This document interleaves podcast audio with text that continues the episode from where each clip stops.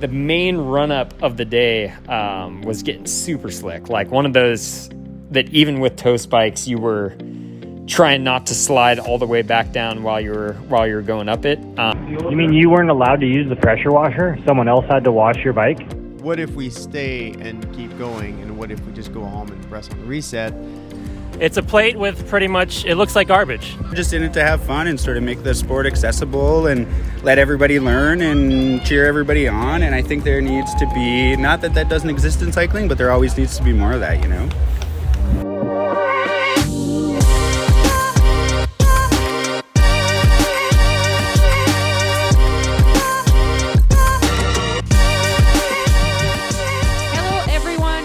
Welcome to the Muddy Mondays podcast. My name is Magali, And I am David.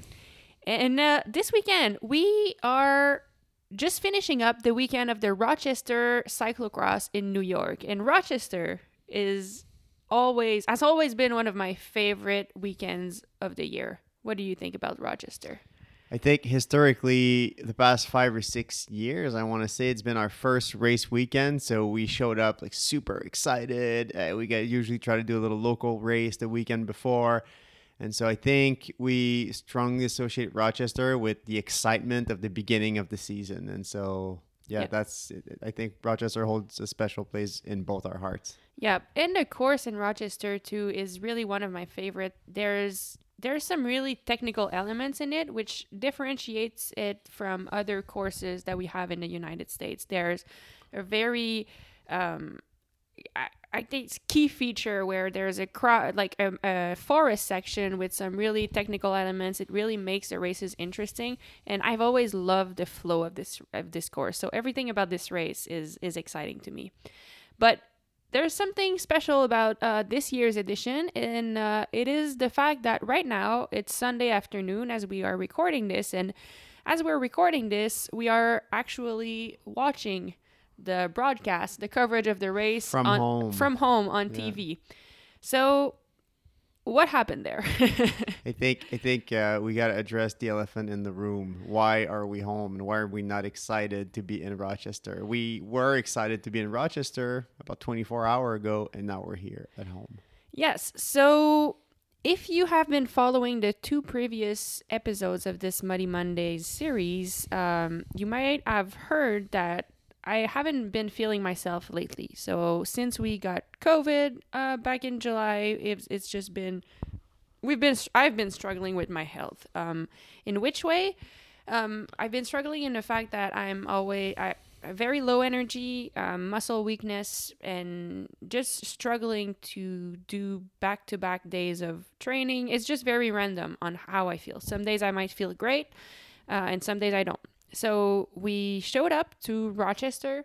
And actually, on Friday evening, I felt great. So I was riding on the course, and it was the best I had felt in weeks. I was very excited to finally feel like myself for the first time in weeks. And so I was pretty optimistic that I was going to be able to race on Saturday. Um, then Saturday came, and I felt a bit tired in the morning, but that was okay. Uh, went on course in the morning, and just around noon, I had like a huge, um, yeah, I just felt super tired. I actually, and I my my legs felt a bit like Jello, but I took a nap an hour before the race, then followed it uh, by a Red Bull, which. Uh, It's a weird strategy, but I thought maybe I maybe it will help me to fake it um, to, to for the race and kind of feel more alert. Uh, so yeah, we started the race and I I mean I just didn't feel like myself again. I felt uh, super weak and I still had fun the first two laps. I was kind of using my technical skills to try to stay in the front group, which worked for about three laps. But the more I went, the more my legs felt, felt like jello and the more my brain felt foggy. So at some point, I just decided to pull out of the race thinking that um, it, it, it wasn't worth it. And, and that's why we're here. Actually, I had made the decision, like I had made the decision before the yeah, race. we we talked about it in the morning and kind of waited. You know, uh, what what what if we stay and keep going, and what if we just go home and press on reset? And Because I think like if we go back, for us initially it wasn't an option to not start the season. even though we didn't feel good at the beginning of the season, we wanted to at least try. And because we were hopeful that things were, would get better in terms of health, but it hasn't. No, it's not. It it hasn't. And also, like we we feel this strong, uh, this these strong feelings towards North American cyclocross, and we want to be part of it, and we want to support it. Um, you know, I think that the the racing is has been stronger in the US. It's also been weaker. It's kind of like in a spot where I think if we give it a little push, it's almost going and we want it to be part of it. Um, but the reality, I think, right now is just like on an airplane, you got to put your mask first before you help others.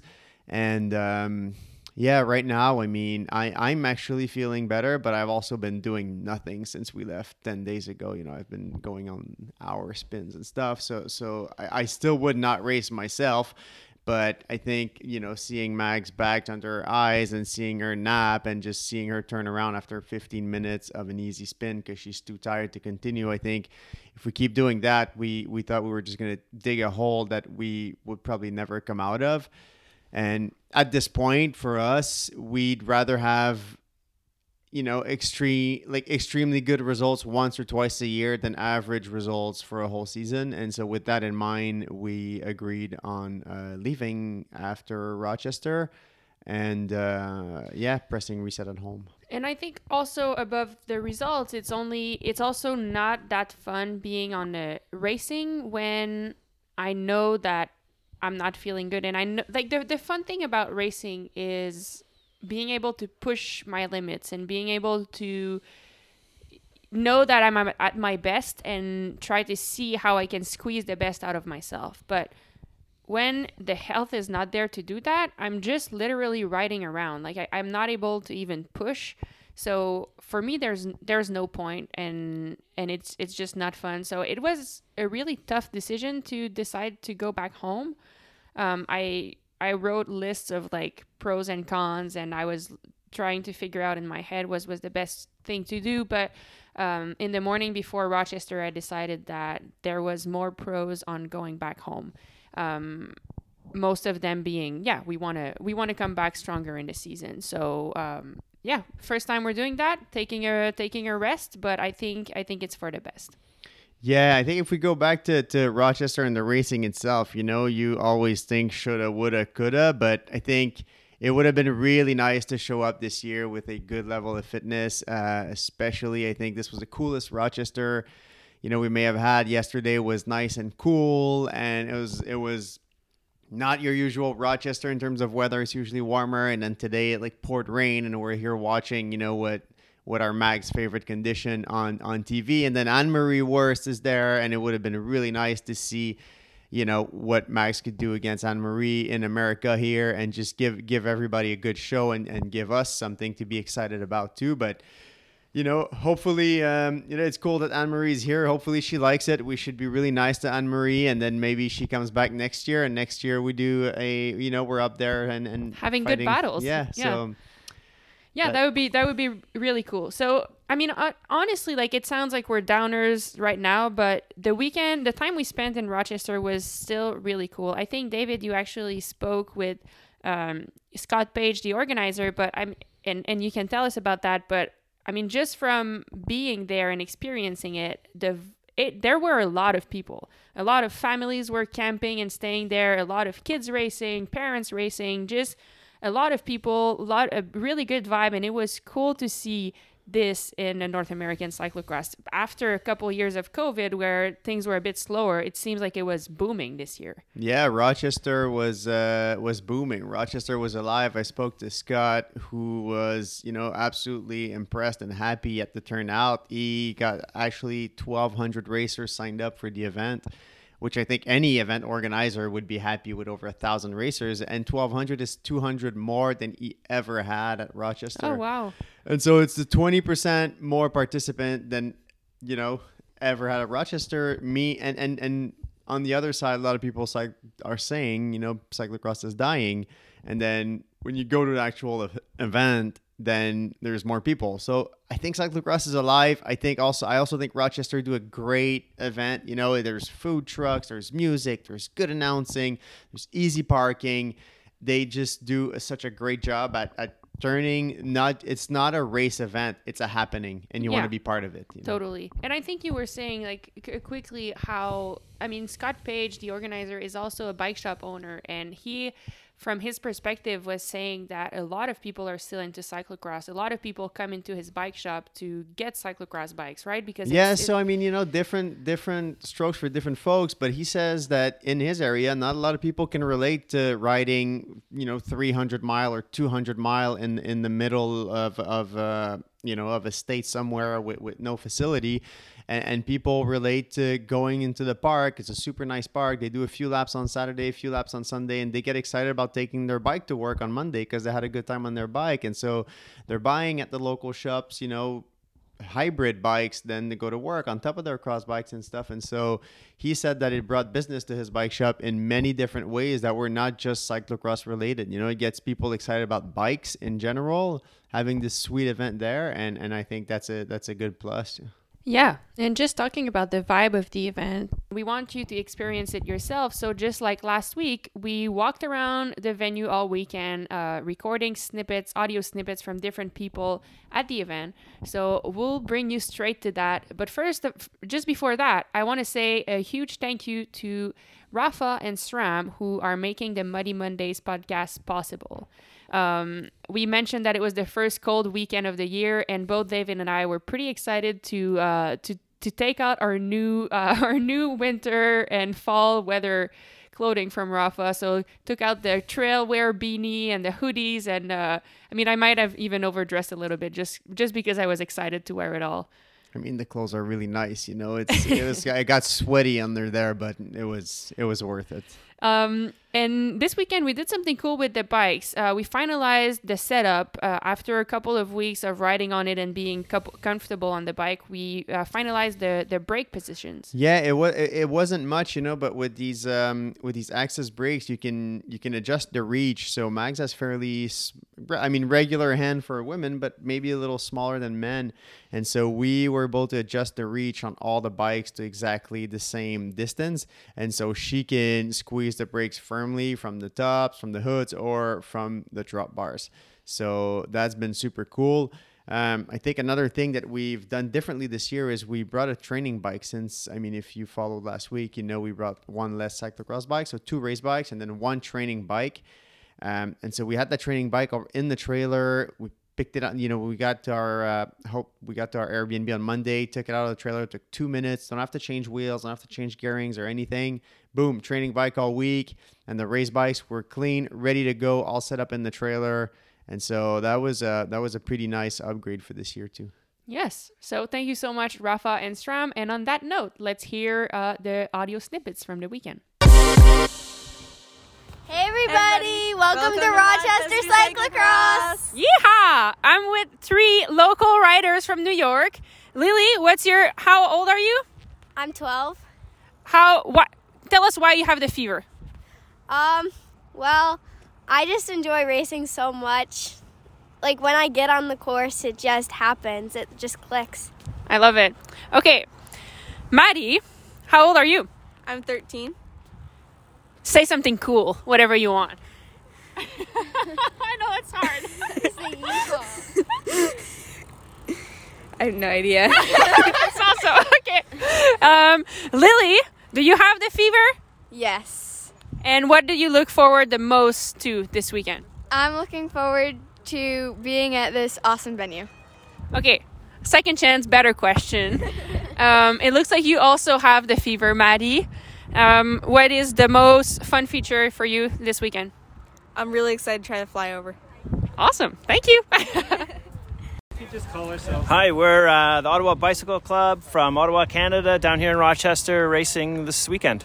awesome. And we just had a really fun uh, chatting session. And now I'm, I'm going to ask everyone here to say one word about cyclocross racing or anything. So you're first. It's a really fun community. Oh my God, that's too many words. Too many words. Super fast racing. Cupcakes. Traction. Mud. Oh, man, I like that. Intense. I love bikes. Fun. Lightheaded. Okay, you have to say it. It. That's awesome. Thank you. So, I'm with Bill Schieken, and we are recording a course preview for the Rochester course. We talked earlier about the first potential bottleneck. This is the second one, and it happens just a few seconds after the first one. Um, it looks like we're talking about all all the features and how how to set up the sprint, how to make sure there you drop someone before the sprint in Rochester. And as we're talking about that, we're riding from a feature to another, and Bill tells me for us covering the race and, and sh- shooting pictures of the race, we have our own sprints and they're outside of the course. So we figured out all the shortcuts. So we're going pretty much from the first third of the race to the second third of the race and being able to beat you by just uh, having our secret little pathways through the course. Have you ever calculated like your heart rate or how much kilometers you you you do in a race day? I think uh, it's usually about seven or eight miles Oh during my a race God. day. Yeah. That's a lot. yeah. What uh what if it's muddy? What's your strategy there cuz you like can you run as fast or have you have you ever fallen down face down in the mud trying to get to a spot from a spot to another? I've, I've fallen down many times. Yes, uh, I, I think. Actually, we were talking earlier about uh, your time in Andorra. Yeah. And I that was like one of the worst. Where you know the big climb up. There's a gravel road in there. I was sprinting down there and just like completely lost it with all my gear in front of like all these fans and everything. It was uh yeah. And that's a it steep was like one. insult, injury, everything. Yeah. Oh god. okay. Thanks for sharing. wait, wait, wait, wait. No, it won't be. Don't worry. It won't be. It will be like a quick question. Okay, I'll just ask your name. Well, let's do it. Uh, so, this week we have something special. In the next month, I'll be racing with a special helmet, and there's a cool story about the helmet. You'll hear all about it, but I'm interested in the person who made it. So I'm with Susan now from Velo Color. Uh, do you want to introduce yourself? Tell us, like, what what do you do? What's Velo Color? Okay, so I'm Suzanne from Velo Color, and it's actually not just me. We have a whole team. Noah is my partner, and then Elodie is our head painter, who actually painted it. And Okay. sad she couldn't meet you. Um, so we do mostly custom bike paint, like painting bikes, painting helmets, and yeah. And then we have a line of like bags that we make in house, all, all done in Toronto. We're from yeah. I love it. Uh, what brings you to Rochester this weekend? Uh, to race cyclocross. Yay! Also, you're also a racer. Yes, yeah, both Noah and myself. Yeah, I've been Noah's been doing it for about eight years, and this is what fifth season, fourth season, third season. I don't know. So it all cool. sixth season. It all blends together. I love it. Do you feel like cyclocross is the more art, the more artsy form of racing? Oh, would you say, like from an from an artist? What do you like? Wait, why? What do you love most about cyclocross? oh my gosh, everything, everything about it. Yeah, the challenge of like, fi- like especially here, you know, figuring out how to like get over things. Like, do you have to? Can you ride that? Do you have to mm-hmm. run it? You know, and then like the spots, like, oh, this is pavement. Like, I'm gonna recover here, and it'll be okay for the next thing. you know what? That's actually what I love the most about cyclocross is I feel it's. I mean, I'm holding this, but I really want to share that with you, like, Yeah, and not as if I was not holding this. So I feel like it's like an art form because every lap I can tweak a little bit to see if I can do it better. So sometimes, like, I'll do one section really well, but I'll do like something on the like not a perfect line, and then I'm like, okay, next lap. And so it's about perfecting the art of racing, the- like the art of this course, and like it never gets perfect, and that's why I keep coming back. yeah, for so sure, for sure. Yeah, so Cool. fun. Yeah, Oh, and the you. community and all the people Oh, yeah. here, they're all amazing. Oh, so cool. Thank you so much. Yeah, nice to meet you. Okay, I'm here with one of my favorite racer, um, after Max, of course, and Caitlin, because uh, they have special places in my heart. But Maddie Munro writes for Trek Factory Racing. She's one of like the ones that are going somewhere in cycling right now on the mountain bike, on the cross bike, whatnot. I have one question: How many times did you think you had a flat today? Um, to be honest, probably every single turn. I think I got on my bike this weekend and was like, okay, mm, usually I run 15, 16 psi. Today I think I ran like 18, 19 because I just kept coming back into pits thinking like, what is going on? what's going on. The cyclocross is going on. Um, you've done like mixed season in the past where you race early or late or both. And in Europe, do you know what's on tap for this year? Yeah, for sure. That's a great question. So I'm actually I'm here racing Rochester this weekend, obviously, and then I will be at Trek Waterloo World Cup in two weeks, and then the weekend after that, I actually head straight to Durango for a collegiate mountain bike nationals, and then for me, I take a little break, so I'll shut it down, um, maybe like two weeks at least off the bike, and then we'll start training again and get ready for nationals, and then we'll head over to Europe in December all the way through Worlds. Awesome. So we spent Christmas together at Watersley. That's probably the plan. Yep. Thank you, Maddie. Good job today, and good luck tomorrow. Thank you so much. I appreciate it. Thanks. I also got Charlie here. Charlie is with the Steve Tilford. He's one of the hot, cool new mechanic. He's pretty young. Charlie, how much time do you have before the men's race? Uh, 30 seconds? I don't know. Awesome. Thanks, Charlie. Oh, we're talking? I'm here with Chris McGovern for one second. You've got how, how much time do you have before the men's race? Oh, I have no idea. I just have to go. Thank you, Chris. Uh, What is your name? Mike. Mike. Okay, so Mike from Rochester, we have a local. I heard that there's a food local Rochester specialty called a garbage plate or something. Garbage plate, that's What right. is it? It's a plate with pretty much, it looks like garbage. It's got uh, like french fries, mac salad, ketchup, uh, gravy, like meat gravy on it. It's delicious if, once you've had a few drinks. Oh, once you, okay, so so it's an after drink plate. Exactly. Yep. So is it because Rochester's a college town? Like where does it come from? I don't actually know where it came from. There used to be a really uh, famous place called Nick Tahou's that closed down, but they were famous for garbage plates. Okay. So, but now every pretty pretty much every restaurant here has a garbage plate. Amazing. I'll try it before I leave. Thank you. Thank you. Okay, thanks. Okay, folks, I'm here with a, another Canadian batch. Uh, give me your names. Give me your names. Give me your names. They're running away. It's Mark Ackert and Robert Holmgren. Hi. So these guys. the- they- oh, and Ian Ackert. And Ian Ackert. Yeah. Awesome. Uh, tell me about the team. What's going on? This is like a whole new cyclocross uh, team and colors, and uh, tell me about it. It's a little bit of excitement of some of the up and coming young Canadians. So we have a mountain bike and cross team and a little dabbling in the road. This is uh, this is perfect. I think this is what racing should be. One more question. This one's for Rob. Rob, who's um, is only Eva and Bella faster than you, or is also your wife faster than you? I'm definitely the last place Holmgren. We got Rob an e-bike. Join the club, boys.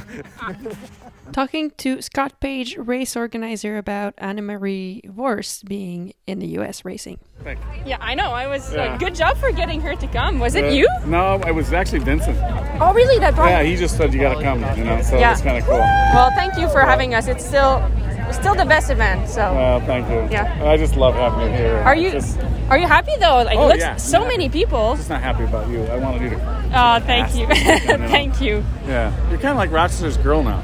People are so you. nice here. People Yeah, are so and nice. they know you now, and they're like, Yeah. and it's so cool seeing Caroline Mani do so well. Oh yeah, I love Caroline. I know. It's she's so cool. she's funny too. Like no one knows, but we speak in French in the races. Oh, So she always speaks to me, and she's like giving me like saying something, whatever. and sometimes we're like, I oh, we have to close the the, the gap together. Yes. Like it's it's our French. I don't know our secret weapon. Yeah. Caroline Mani in the silver medal position. Allez, bravo, Caro! I think I just need to. It was just on like silly turns. You Yeah. Know, like Because you were you were strong. You were Yeah, riding thank super you. well. So I was like, I have no idea if I'm going too hard at the beginning. Yeah. If I'm gonna blow. Hey, folks, we're in Rochester, and it seems like 90% of this race is Canadians. So we have one of our favorite Canadians in here with us. Can you uh, tell tell us your name? Uh, tell us a little bit about your team, what you do, who you are, all of that good stuff. I am I'm Nick. I uh, race with a team based out of the GTA called Lantern Rouge, but I also moonlight as a photographer at these CX weekends. So just yeah, I love being a part of the community and taking nice pics and connecting with everyone. Awesome. Nick's a great guy, and he's a bit, uh, I think he's pretty humble when he says he's like taking pictures on the side. He's one of the great photographers we have in Canada. Been in all sorts of magazine and newspapers and all that stuff. Uh, their team's pretty cool. I mean, they're like the skate boy crew of the cycling community in Canada. They're like this counterculture looking team. They're they're amazing. They're kind of like if you're racing Quebec, they're like the um, the Maraudeur style team. You know, they're our favorite team that's not a professional team. Can you tell us a little bit more about the Lantern Rouge, which means what does it mean and, and what is it? Well, I mean, Lantern Rouge, in the sense of the name, is, is sort of the, the back of the pack or the s- slowest rider.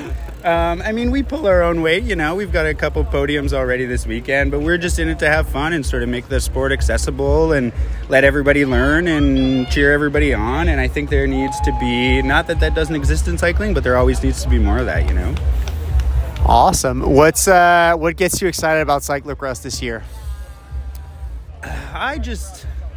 I mean, I don't know how to respond to this. I just think it's all the same. The smiley, the guys. I'll leave it here. The smile responded to everything. I wish you could have seen the smile. Thanks, Nick. Thanks for having me. Ooh, uh, my name is Tyler Sampson. Uh, I'm the team director for Competitive Edge Racing. Nice, and and you guys have a pretty solid team and pretty uh, fair amount of rider. Who's the pickiest a hole in all of your riders? Ooh, the pickiest rider. Um, right now, it's been it's we our pickiest rider just left. Uh, if you just left Comp Edge Racing, you're picky, dude. uh, they're all pretty good. I would probably say uh, Nick's the pickiest one at the moment right now. Awesome, thank you. Hi, it's Caitlin Bernstein, also known as Sea Dog.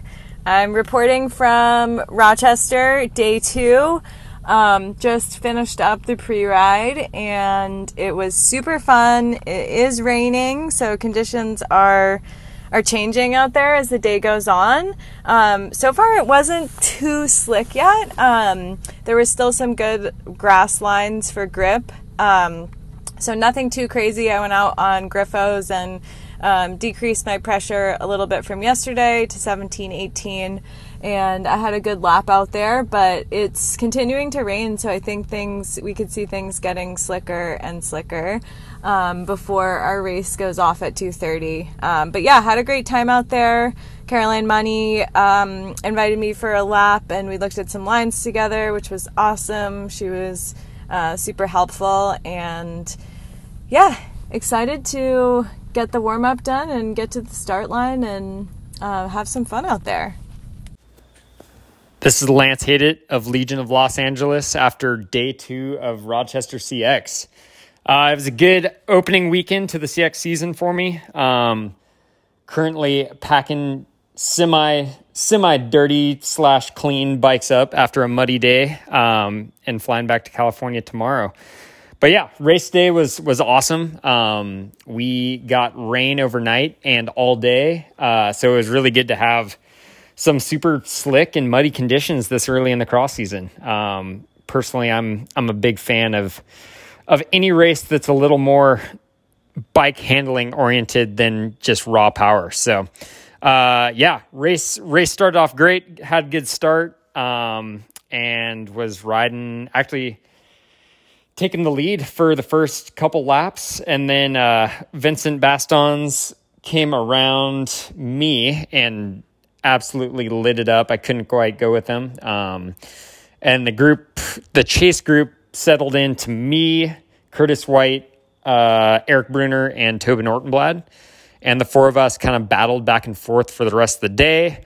Um, on the last lap, the main the main run up of the day um, was getting super slick, like one of those that even with toe spikes you were trying not to slide all the way back down while you're while you're going up it. Um, and of course, with one and a half laps to go, that's exactly what happened to me, uh, and was gapped off of Curtis and Brunner, who were who were going fast at the time. Um, so I found myself solo in fourth place and uh, gave it what I had to the finish. Um, but yeah, all in all, pretty pretty happy with it. Would have liked to uh, been on the podium, but fourth, I'll take it. Not too bad for the first weekend of racing. Hey, this is Chris McGovern from the Steve Tilford uh, Foundation Racing Team. Uh, just wrapping up Rochester, wanted to talk about the chaos in the pits today. We supported all four UCI races: junior men, junior women, elite women, elite men. And uh, Charlie, tell us how your day was. Well, there were only two pressure washers, and we weren't allowed to wash our own bikes, so pretty rough. James, what's your hot take? Uh, definitely a lot of waiting in line, um, and then rewashing bikes once you got back from the washers, which was always annoying. You mean you weren't allowed to use the pressure washer? Someone else had to wash your bike? Yeah, so they had two volunteers manning the two pressure washers in the pit, and then I would all I could really do is like move the bike for them and like try and point out where they wanted the water to go. That that kind of sounds like against the that doesn't follow the UCI rules. Is that Mark? What do you think um, about that? Yeah, that's very much uh, against the UCI rules. Um, another point of contention was the fact that the officials were not allowing uh, mechanics to in the for the head of the race to jump the line, um, which or had or having a having a dedicated washer. Um, that became a little bit of a issue, but um, yeah, yeah, it was a it was a busy day. We were pitting every lap. Uh, things got worse as the day went on, but because these guys are all rock stars, we pulled it off. that was that. We're all packed up. We're out of there. Uh, we'll see you guys next week in Baltimore. Cheers. And our final segment of the episode, the questions from the fans. So this week we have two questions.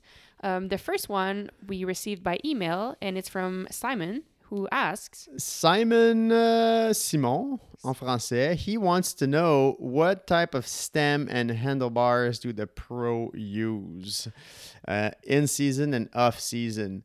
Um, it's a good question. We we use uh, Zipp stems and Zipp bars, and we Max likes the traditional bend, so we use traditional bend and round handlebars. And, uh, we don't use the aero ones. Um, the reason I, I use the round one is for me there's better grip and I feel like I have I can handle the bike better. So and, and we ride a 90 millimeter stem um, with a negative angle, but you know that's really depending on the bike and and and the fit, the geometry of the frame. There's a thousand things going on, and so I think everybody uses what they're comfortable with. We train on the on the Crux, so the the Specialized cyclocross bike, the whole summer, and so we always use the same components. So we use SL80 handlebars from Zipp and uh, Zipp Speed stem. So yeah, a very personal personal choice, I would exactly. say, I would think. And the second questions come from a 13 year old guy that we met at the coffee shop on Saturday morning before the race. We were walking towards the coffee shop. Hey, here's Maggie. I think that's Maggie. That's we we heard that, so we said hi, and uh, he came from Canada. He came all the way from Canada to race Rochester, and he had a question for the podcast. So here here you go. All right. So do you want to introduce yourself? Uh, hi, I'm Josh. And how old are you, Josh? Uh, I'm 11. Cool. So I hear. So you just did your race this morning. What did you think? First time racing in Rochester. Uh, yeah, it was really fun. Uh, the course is really good. Yeah. And uh, so you, I heard that you already listened to the podcast. What would you like now? Now you're on the podcast. What do you What do you have to say? What do you want to say? Uh, it's really cool. uh, um, I like. I really like it. Uh, yeah, your podcast. Uh, we listen to it all the time. Basically. Oh, well, thank you. That's nice. So who do you think who is your favorite cyclocross racer? Who do you think i should really have on the podcast? And what would you have what would you what would you ask this person if you could ask her him a question? Uh Wout van Aert yeah. Um and how many cyclocross races is going to do this year? Okay perfect. I'll try to talk to Wout and uh, if i do i'll tell him that josh wants to know how many races. Thank you so much. yeah thank you And how do you handle like uh, the nerves before the start? Yeah, I, I definitely am nervous still. You know, I've been doing this forever and I'm still nervous. I think it's a good thing. I think the first thing for me is I started, at first, I saw nerves as something negative, And eventually, I started seeing it as like, oh, actually, when the nerve comes up, it's like energy tank coming. And then when they say go, like, boom, the energy's out. So that's one thing. Like, reframing it as something positive helped me. But also, I just take it in. Like usually when I'm on this start and I'm still nervous, with like one or two minutes to go, I take a few deep breaths, like one or two deep breaths. And even when there's people around, I close my eyes, take a few deep breaths, and I remind myself what's going to happen in the first minute. And that calms me. So I breathe, and then I go in my mind like, okay, I'm gonna clip my pedal. I visual visualize how I clip it, and then I look, okay, it's a start straight, I'm gonna go full gas, then turn right, and then I go all the way until the first technical section. And that way I feel like I'm ready. When they say go, it's like automatic because I just did it in my head. And that really helps me. Oh, I thank you. I really appreciate it. Thanks to you. And on that note, I think that's it for the Muddy Mondays uh, edition from Rochester Cyclocross. But Dave, um, so right now we're not racing uh, for an indefinite amount of time. We don't know how long that will last.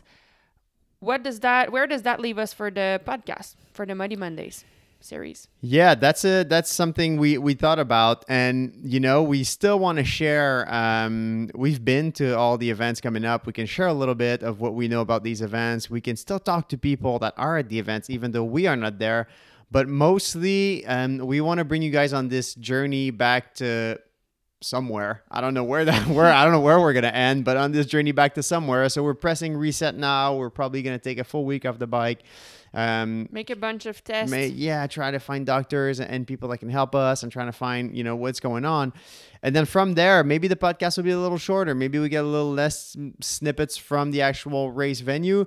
But yeah, we want to keep you guys uh, with us. We want to bring you on this journey. Uh, we're all we're doing this comeback together, and, and hopefully, you know, in a in a few weeks, a few months from now, we have a race win to announce on Muddy Mondays. Yes.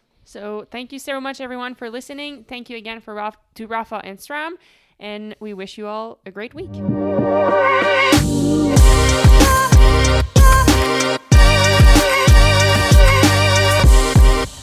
So Lily came to see me today because she had a funny story to tell me about the podcast. Okay, so we were driving, and my dad calls us, and he's like, "Okay, so I just found out Maghalie has a new podcast, The Fever or The Beaver, and it's really called The Fever, but over the speaker we heard it as The Beaver." so my mom was like, "Okay, well, she is from Canada, so I guess it's just kind of the thing." So we were like searching it up on all of her podcast on all of my mom's podcast apps and we were like what the heck everybody was freaking out and then i was like okay let's just google it so i looked up what is Maghalie's podcast and it goes the fever and we were all so it was just so funny oh, thank you so much. I wish I had called it the Beaver Talk. That would have been the funniest thing ever. thank you.